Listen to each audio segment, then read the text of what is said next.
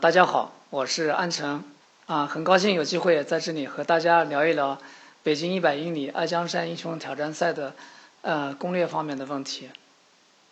呃，北京一百英里这条路线设计的是非常有特点，它啊它的起点是明代的村落川底下，它的终点是北京海淀区的凤凰岭。这条路线它把呃京西的很多著名景点。以及海淀区的很多景点串联了起来，把很多的经典的徒步路线也串联了起来。往往这条路线的很多驴友呢，为了完成这条路线，也许需要花上十天到半个月的时间才能够完成。但爱江山呢，我觉得他设计了这条这样的路线，呃，应该是一种热爱越野跑的一种情怀。它的起点是起点是川底下，途经百峪、黄草梁。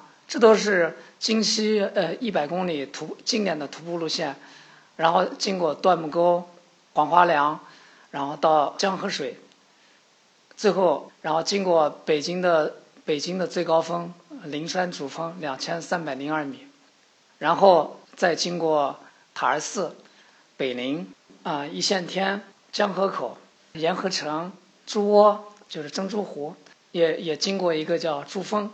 然后到荷兰台，荷兰台，然后经过，呃，北京的京西六峰，即高家山、张家山、孙家山、妙峰山、北尖、阳台山，回到终点凤凰岭，这是主要的路线。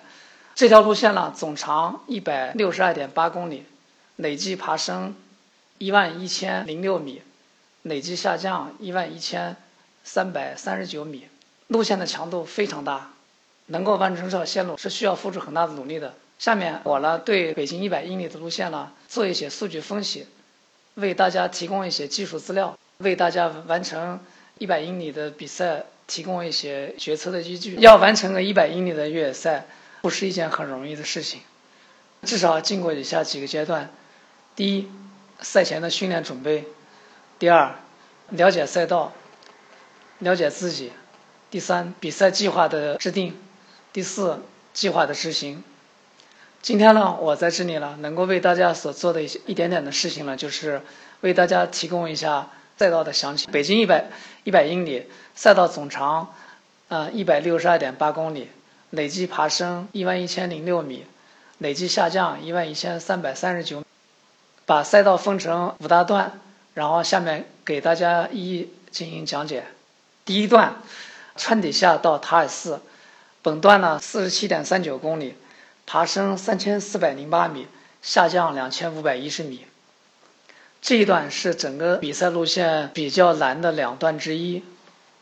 它的特点呢是灵山的高山草甸区域，海拔高，爬升大，要求呢参赛者呢，呃，合理安排好自己的体能，把它当做一个热身的阶段，这样呢才能。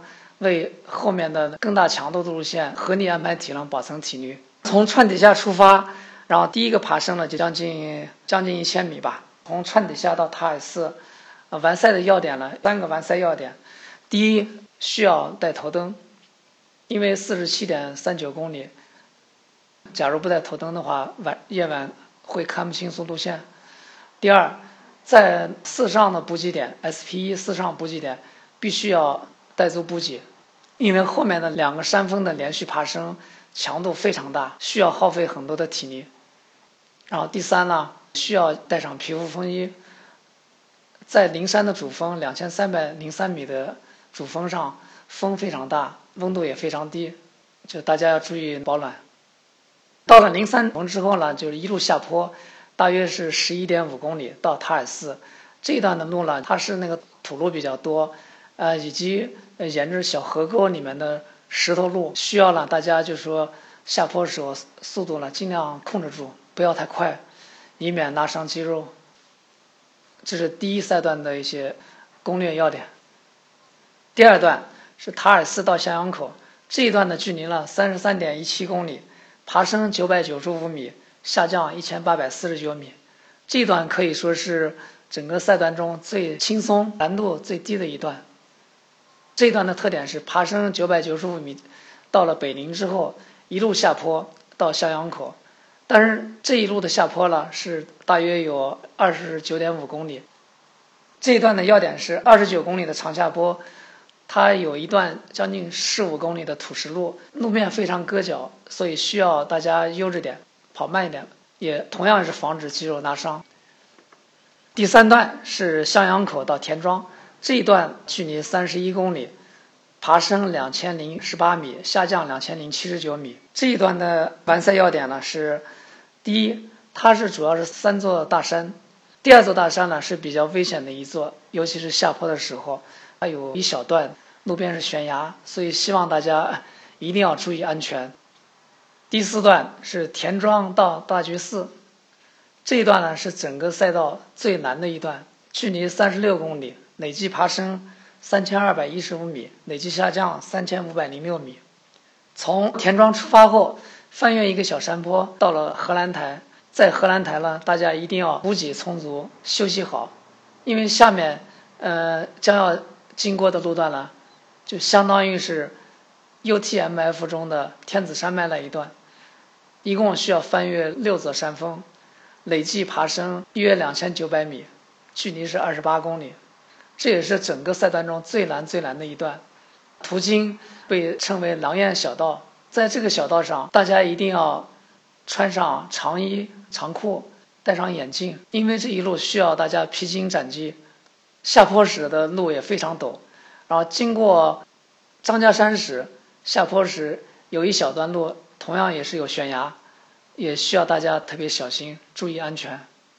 这段三十六公里经过了。京西的六峰中的高家山、张家山、孙家山、妙峰山和北尖。第四段是田庄到大觉寺，本段距离三十六点零一公里，爬升三千二百一十五米，下降三千五百零六米。这一段是整个赛道最难的一段。出发后翻越一个小山后，到达荷兰台，从荷兰台开始到大觉寺这一段，和 UTMF 中的。天子山脉很相似，二十六公里的距离，爬升两千九百米左右，它的难度并且超过了天子山脉，所以这一段是消耗大家体能最多的一段。翻越的第一个山峰是高家山，第二个山峰是张家山。张家山下山的时候，大家需要注意，有一小段是有悬崖，一定要小小心，千万不要摔跤。之后，孙家山到禅房这一段是路上的荆棘非常多，需要穿长衣长袖，戴上防护眼镜，保护自己的身体不被损伤。下坡时同样也需要注意。这段路我去探路的时候走过，感觉非常非常的难。这可能也是比赛中到这时候非常艰难的一段。过了禅房，连续爬升四百米，到达妙峰山山顶，然后是。建沟村大觉寺垭口，回到大觉寺，完成了这一段基本上一百英里的比赛，可以说胜利在望了。本段比赛的需要提示大家呢，在荷兰台出发时一定要带足补给，穿上长衣长袖。下面说第五段，大觉寺到凤凰岭，完成了前面四段，可以说离到达终点只有一步之遥了。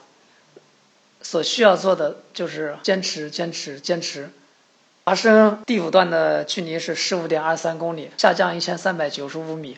从大觉寺出发，然后经鸠峰公园到望京塔，然后罗布地北间、阳台山、大风口，然后车尔营回到凤凰岭。这样，北京一百英里就算胜利完成了。一百英里的路线基本情况是这样。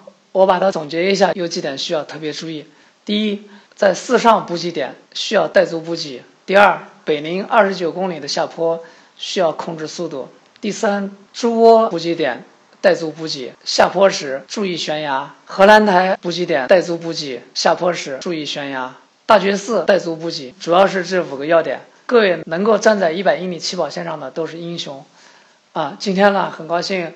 啊，能够在这里和大家分享一些一百英里的攻略，也感谢江山给了一次机会，然后和大家进行交流。